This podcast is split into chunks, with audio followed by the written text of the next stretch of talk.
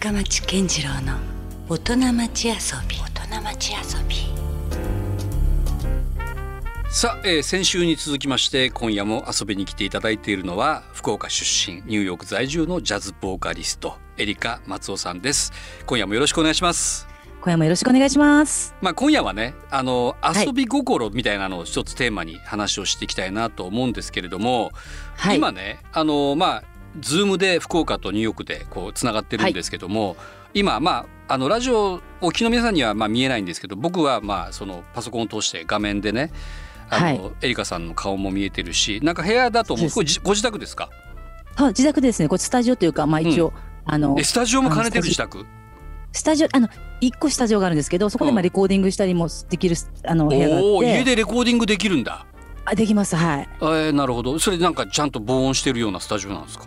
そうですね。なんか一部屋がちょっと防音っていうかまあもう自分でやった感じですけどね。防音して。うん。そのスタジオっていうちょっと sounds good ですけどそそんなそこまでないですけどそんなコンソールがボンってでかいタあブがあったりないないないないない。ですもうかっこいいサウンド sound good ですけど全然そこでも今時ねまあそのほらパーソナルっていうか、まあ、パソコンだったりとかそういうレベルでもどんどんどんどんねあの、はい。プリプリプロっていうかそのそういう制作がいくらでもできるからね確かに確かに。でも家でもなんかレコーディングできるような感じの設備は整ってますね。はい、じゃあ実際エリカさんほら先週も紹介してくれたアルバムとかは自宅で歌ったりレコーディングしてる曲もあるんですか？これはないですね。ああのアルバムうんうん、うん。これはですね、うん、あのちょっとそのえ SNS に載せるぐらいのですねとか、うん。あとあのえっ、と曲を書いたりとかしてとこう載せるはい、やつはあるんですけど、そのアルバムはあとスタジオに行ってうん。撮ってでですね、うん。あのいい状況でもう本当完全に防音の、うん。ここはあのもうニューヨークうるさいんですよ本当。あの、うん。私のその部屋は防音になってるからちょっとまだいいんですけどでもやっぱサイレンの音とかああそうか。むしろ外から入ってくる音がね。そう。ハミルトンハイツって言うんですけどハーレムのちょっと上のハミルトンハイツって言って。あ結構アップタウンの方なんですねじゃそうですねアップタウンなんですけどうん。もこう歌っててでその今はちょっと防音してるんですけど、ちょっと前までは、あ、うん、あの歌ってるとなんかその「ヨーヨー!」とか言いながらそのあの声が聞こえて また撮り直しみたいな。まあそれも SE で使ったらいいじゃないですか、い。っそのあそうですかね。ニューヨークの今みたいな。そうドキュメンタリーみたいな感じで。ドキュメンタリー。うんまあまあでもあの可愛らしい部屋じゃないですか。なんかなんかすごいあそうですか。ペイントね。あのしてなんかこう。ペパーミントグリーンっていうかそのちょっとあペパーミントそうです大好きです。ターコイズが好きなんではそのーコイズで塗自分で塗っていはいそれでなんかそのこうまあこうあのズームでレッスンしたりこうこうスタジオなんですけど、うん。なるほど、うん。うんうんでもたたまに寝れ寝れるというかなんかうん。あのま寝室はあるんですけど一はい。応ここにもここでも寝れるみたいな。るほどね、な。はい。い、やいやもうね20年もニューヨークで暮らされてるわけですからあの、はい。もうニューヨーカーと言っても過言ではないエリカはいさんあそうですね。10年10年以上進めばあなたはニューヨーカーと言われるぐらいね。ね 日本語喋らしたらもう宮山弁コテコテなんですけど。あんたどこの人ねって言われるんですけどね。でもどうですか？やっぱりこうニューヨークは大好きですか？ニューヨーク大好きですね。うん。やっぱ大好きになるまでがと長かったですけどね。ね最初のめされてしがれて帰ってきたっていう話もありましたもんね先週。そうですよ。そしてもう一回行って、うん。ちょうど大学の時は楽しかったんですけど、うん。まあ2003年に大学卒業して、うんそれからがリアルライフというか。はい。引っ越ししてでそれでまあもう恋愛もそうだしそのなんですか、うん。ジャズのもういろんな人にいろいろ言われて、うん。で仕事はいっぱいあったんですけどそのなんか、うん。お前みたいなのはレベル低いみたいな感じでその、うん。ね、一緒にずっといた人とからも言われてなんかもうなんか這いつくばるような人生というかなんかそので泣いた泣いた夜も数知れずみたいな、数知れずもううでもう嫌だと思ってうん。それであの、まあ、そしてニューヨークも次から次へとねうん。あの泣きっ面に蜂ですよ。もういろいろもうなんか引っ越したらもうそこのねうん。あの問題がたくさんあったりああのもうよアパート事情もそうですけどね、うん。もう滝みたいに水が降ってきたりとかする時もあるし た滝ですよびっくりしたもん。これはジャングルかっていうぐらいもうあのー上の人がなんかやらかして。うん。シャーみたいな。うんとかね。うん。とかもいろいろなんですけどその、まあ、いろんな事件が、まあ、詐欺もあったし、うん。でも詐欺の詐欺師にまた1か月後に会って追っかけてね。帰ってきたいなと思わなかったんですか？その途中。あ20年間の間。ありました。もうもう疲れたでもささくれてねもうおお金も大変だしもう気持ちももささくれて、うん。あもうちょっと日本に帰でツアーしてるとすごい楽しいからですね、うん。日本にツアー2005年から始めたんですけど、はい。あのやっぱツアーするといろんな方に出会えて日本で、うん。あのあやっぱ歌うって楽しいいやーって思ってですね、うん。あ自分のこれこういえあのパッションというかミッションっていうかそういうのだなと思って歌うこと楽しいと思うんですけど、うん。ニューヨークに帰ってくると自信喪失というか、うん。あまりにもモンスターたちがやっぱ素晴らしいミュージシャンがいて、うん。私はなんでこんな歌ってるんだろう、うん、私みたいなのはもう歌わんでよかったのかやかと思って。でも逆に言えば刺激もあるしねそういう中でそうですね。そうそうですね。自分も一緒にこうでやっアップアップしていくっていうか。うんいやーそうなんですよ。あのなんかミュージシャンとか、うん。いや今日ねあのアルゼンチンあのブブラジルからすごいミュージシャン来るけん、うん。行こうぜっつってうん。あのあその記事にも載ってないミュージシャンが出ててすごいもう、あの生きる喜びをこう感じるようなミュージシャンに出会いこうの演奏を見れて、はい。あのしこうインスパイアを受けてですね、うん。また曲書こうとかそういうそのインスピレーションを受けますね。なるほどね。いろんなミュージシャン、うん。うん、またちょっとニューヨークライフの話ばっかりちょっと今言ってるんですけどなんか今夜はね、その遊びということで言うとまあそのなんだろうこう普段まあ音楽どっぷり漬けだとは思うんだけどもそこからちょっとこう離れた時とかにどうやって過ごしてるんですか？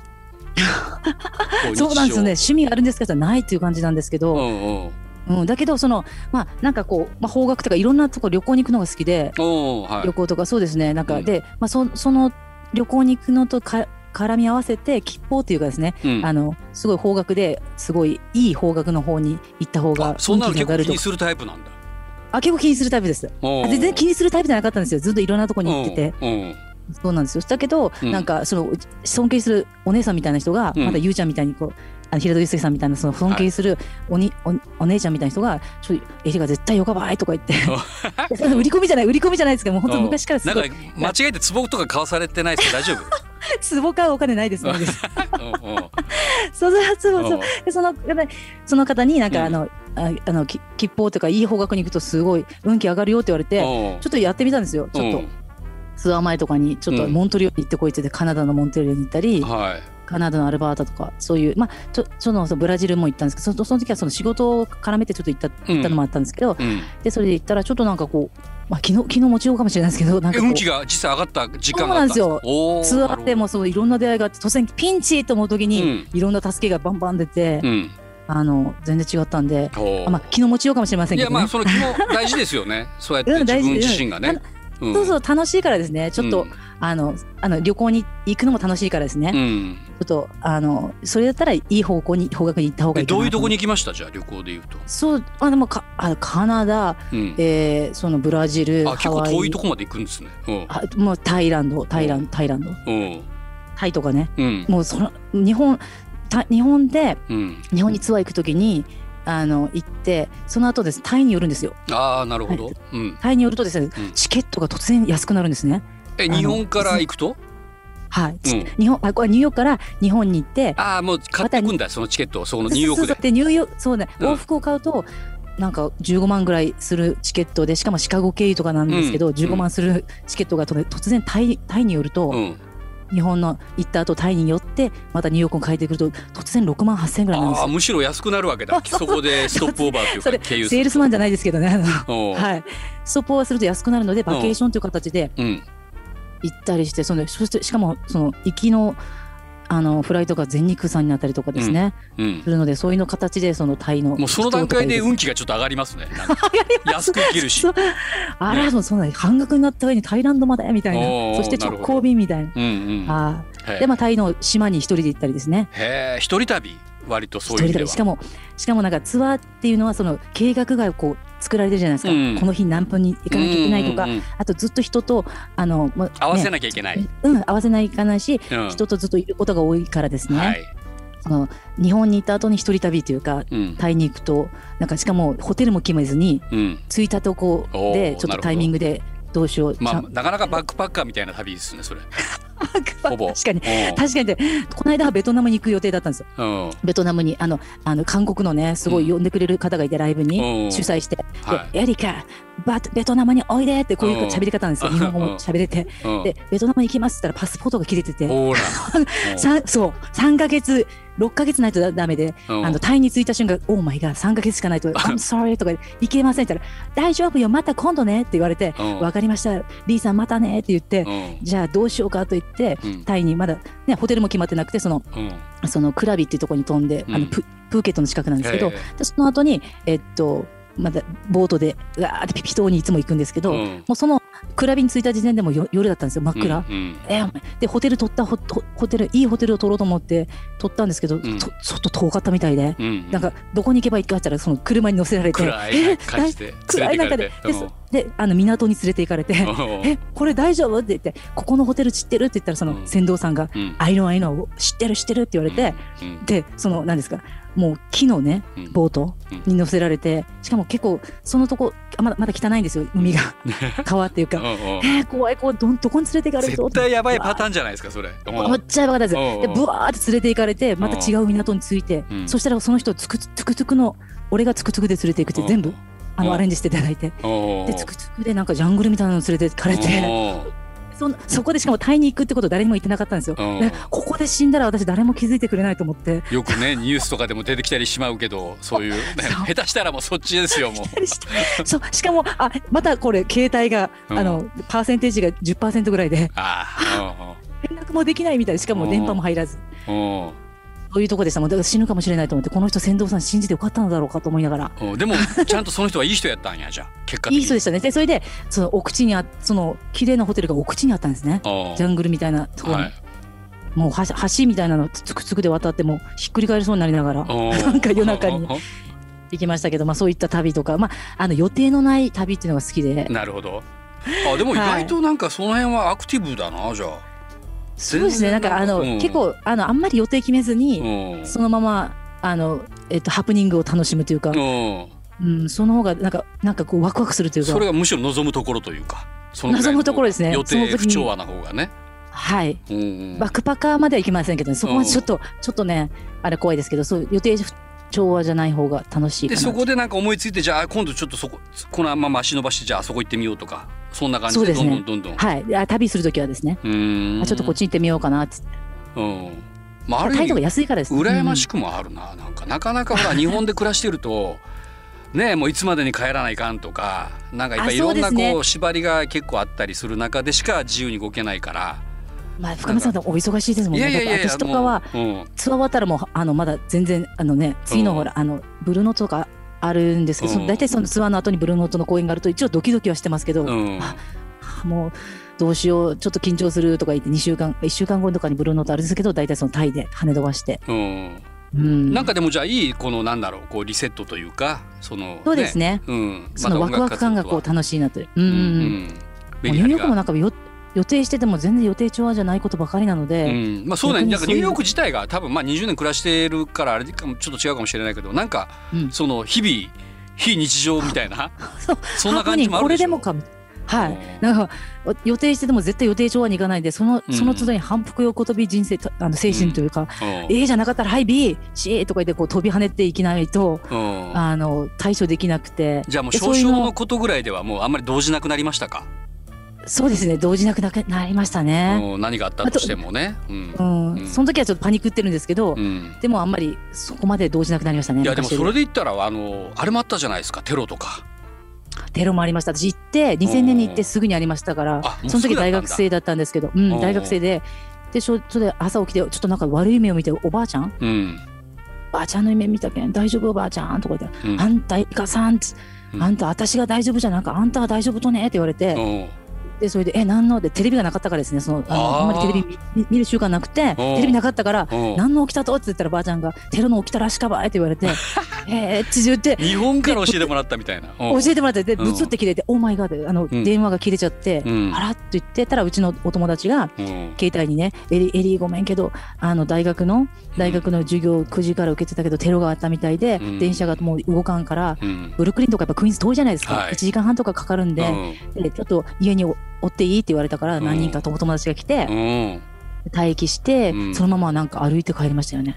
ね。えだからあんなことをそんなもう身近で経験してしまうとちょっと折れそうな感じになるかなと思ったりもするけど。もう緊迫しててそれでしかも緊迫してるじゃないですか。ではい。もう毎日死ぬかもしれないっていう気持ちで生きてたというか、だからまあ相当なんか強さみたいなものがねもう多分エリカさんについてるんじゃないかな。そうですね。なんか初め本当ナイーブでこう生きていける、うん、なんか結構あの見た目なんかまあそういうナイーブに見れないみたいで、なんか土足でギャンギャン入ってこられたりするんですけど、なんか意外にすごい傷ついちゃって。ナイブな。実はそうナイーブでもうすごい傷ついてなんかすぐ落ち込んで泣いたりたりしてたんですけど、うん、それでも来てからやっぱりこう雑草を踏み散らかすようにみんながこう、やっぱりこっちニューヨークって私が私がってこう例えば私、じゃないとっていうぐらいね、最初にこうライブ、なんかいろんなあのレストランにこう営業かけて大学生の時に経験増やそうと思って仕事を取ってきて歌ってるとこういろんなシンガーが来て私が私がってもうどんどんこう踏み散らかされていくみたいな感じがあってでそれだけどそので私も絶対もう私もこう意固地になった時もあったんですけどうん。でもやっぱりなんかこうお互いねあの助け合ってっていう感じでするとやっぱりいろいろ回っていくなと思って。うん、なんかこう肌で人生を学ぶというか、うん、なんかいろいろ泣いて這いつくばってみたいな繰り返しだったんですけどそのやっぱりだいぶほら引き出しが増えてですね、うん、あのあ OKOK、OK, OK、これにはこれにはこれね OK っていう感じで、うん、あのそういう感じで反復横跳び精神というか なるほど。つきましたね。はい。どうですか？あのまあなんかこれからの話をねまあ今そのアルバムは Here and Now ですけどまあこれからこうまあフューチャーと言いますかその、まあこれからまた行く未来が待ってるわけですよ。そうですね。ねそれはどうですか？エリカさんにとってはどういうところに向かっていきたいなっていうか。そうですね、まあ、ニューヨークベースに、まあ、あのツアーしてもニューヨークと日本だったり、うん、ニューヨークというか、まあ、そのアメリカ国内とに日本だったんですけど、うん、去年の3月ぐらいからですねスペインからお話しいただいて、あのヨーロッパスペインに行く予定がちょっとロックダウンになってしまって、うん、スペインポルトガルとですね、はい、だからまあヨーロッパの方にもですね、うん、あの遠征旅行にとかその演奏に行きたいなというのと、うん、あとやっぱりその自分はパフォーマンスしてこう表現していきたいという中でその、まあ、師匠もその92歳まであの歌っていらっしゃって。全然すごいですよね。その90で現役っていうのもね。うん、もうあのでこれからもどんどん歌っていく感じなんですけど、そのシーラ・ジョーダン。で私もそういうふうに現役でずっと死ぬまで歌っていきたいと思ってるんで、うん、そうやって歌っていきたい。プラスあのなんかそう教えることのパッションがですねこのパンデミックで変わったというか、そのまあ、学校にですよ生態とかその教名とかいろいろ勉強して、はい、勉強したんですけどその、まあ、ティーチングも含めてですねその、うん、そういった形も強化していきたいなと思いますね。あのパフォーマンスプラスあの次世代にこうメッセージを伝えていくそうですね。いはい、師匠にいろいろ伝えてもらった経験とか、うん、そのあの音楽的なテクニックとかそんないろんなことを含めて、やっぱ自分もやっぱりその自信がなくなったりしてもうこうすごいあのもがきながらやってきたので、うん、そういうのをやっぱり次世代の人たちにいろいろシェアしながらですね行きたいなというパッションもありますね。どういうところで教えてるんですか場所でいうあもう今ズームであのズームで個人レッスンってこと？そうですね個人レッスンであの、ズームでやってますね。なるほど、でやってて、それが結構楽しくてで、まあまあ、学校にも行ってたんですけどその、いろいろあの生態を勉強して、はい。それも楽しかったですね。このパンデミックで。今日先週終わったんですけどね。なるほどね。はい。まあやっぱでもなかなかこう活動に制限がちょっとあるというかね。そのまあ今、ヨーロッパも行きたいけどなかなか行けなかったりとか。今はですね、うん、でまあ日本もそうなんですけれども、えー、どうですかね。やっぱりそこのまあニューヨーク自体をもう離れようとはもう思ってないんですか？このこれから先。ちょっとね20年も過ぎてしまってですね、ね、たまにこう日本に、うん、あの帰国してツアーっていうのはあれなんですけどちょっと住むとなると怖いというかですね。むしろもう日本に戻ることの方が。怖いというか、うん、ちょっとこうなんですかね。うち1年2年ですねこっちに、ニューヨークに住んでた方の日本人の方も、やっぱり日本に帰るとパニック障害みたいなちょっと1年ぐらいになって、でそれで順応されるんですけど、ちょっと20年もいたらこう大丈夫かなと思ってですねななんかない限りはちょっと帰帰れうん帰らない帰る予定ないですね。なるほど。まあだからそのいろいろこう考え方とかも身のこなしとかもそうでしょうけどももうもう完全にニューヨークスタイルになってしまってるから、ね、むしろ日本にいる方がちょっとこうストレンジャーな感じになってしまってる可能性ありますね。ファッションにしてもちょっとあら浮いてるみたいなそうですね。あのうんだけあの実家に帰るとああ、うん、帰ってきたなっていう感もあるんですけど、うん、実際本当にニューヨークにツアー後に帰ってきて、うん、自分のあの部屋で寝る時ああやっぱりホームやなとちょっと思ってきた時があって、あらちょっとニューヨークホームみたいな。わかりますよ。だって20年いたらもうねそこがもう自分のまあ街だしコミュニティがあるようなコミュニティがあるんですよジャズのコミュニティもあるしやっぱりこれを今更このああのこので音楽始めたのが、音楽というかそのジャズ始めたのがニューヨークなので、だからなんかこのコミュニティもあるからですね、だからニューヨークまあ日本食もあるしなんか、まあ住みやすいっちゃ住みやすいからですね、うん。だからまあニューヨークこれからも一応なでも何かがあったら日本に帰帰りたいって思いますけどね。やっぱ日本恋しいですもん。やっぱ2年ぐらい帰ってない時なかったんで。あそうか。ずっとずっと帰ってこれてないわけですよね今。両親も心配し両親も会いたいし、あのお友達とかね、うん、えー、たくさんのなんかあの方にもライブもしたいと思うしその、うん、あと食べ物もね福岡美味しかですよね。それやっぱ食べ物のことはあるだろうしね。でもまあ音楽をやってるから、うん、あの必ずね、はい、まあ、ツアーも含めて全然帰ってこれると思うし。ね、そうですね、うん、まあ、この仕事してるといろんな方に昔から知ってる方とかもいろんな方とライブ来てくださって会えるので、うん、うん、ずっとつながってられるのそのありがたいですね、ね、たまたま今がそのコロナ禍でなかなかね行けないというだけでまたこれがね、ね、どっか通常日常に戻るとある程度またね、うん、元に戻れるというかニューヨークにいながら福岡にも来れることもあるだろうし、ねうん、あれそうですね。だからまあ今その時に向けて、うん、あのいろんなことを蓄えてるというか、まあ、まあ仕事もしながらそのあの勉強したりですね、うん、今までも常にこうツアーして帰ってきてまたレコーディングしてまたツアーに行ってってその繰り返しがずっと何10年ぐらい続いてたんで、うん、逆に勉強腰つけて勉強する機会もなくて。そっか。アクセスしすぎてたから。アクセスしてきてなんかそういう時ってなんかやっぱ自分がちゃんと表現できてない時ってやっぱそういう自信もなくしたりするので、うん、もう勉強したりとかするとだいぶこう気持ちも落ち着いて、うん、あもう楽しいなと思ってきてですね、うん、ますます深く掘りながらジャズとか音楽とかですね、もっと一体化したいという気持ちで、ね、なんかこう見つめ直す機会にはなってる人がやっぱ多いですもんねこの。多いですね、うん、やっぱこうやっぱ働き方も変わるしやっぱりこう自分自身の、うん、見つめ合う時間が多すぎて、うん、なんかみんなこうみんなちょっとアップンダウンはしてますけど、うん、その中でやっぱ見つめることでやっぱりこうこれから先のことも考えますしね、うん、そういう考える時間ができたということは本当にあとこう感謝の気持ちとか、今まで普通だったことがもう普通じゃなくなって、はい。そのそういった時代のことを思うとあやっぱりかありがたかったねとか思いながら。確かに。もう失って分かることも結構あるしね、ありますね。だから、まあ、今まで積み重ねたのがなくなったような気になっててみんななってて、はい、何だったんだろう私は一体みたいな感じでこう、うん、責める方も自分も責めてたし、うん、多いと思うんですけどでもそういった中でやっぱり自分を見つめる時間っていうのは大事なんで、うんあのそういう時間はありがたかったですね。ありがたいまだ今から続いていきますけどね。まあまあね。まあでも考えてみたらまあこうやってね普通にもう、はい、あのニューヨークと福岡っていうまあものすごく距離で言えば物理的には遠いんだけど当たり前のようにこうやって回線さえつながれば。いくらでもね。本当ありがとうございます。うん、こんな長い間。いやいや、まあ、むしろね、お話いただこの収録の時間だけで言うと、そっちもめちゃくちゃ朝早い時間に付き合ってもらってるから。あ、いや、とんでもないです、ね、申し訳なかったなっていうか。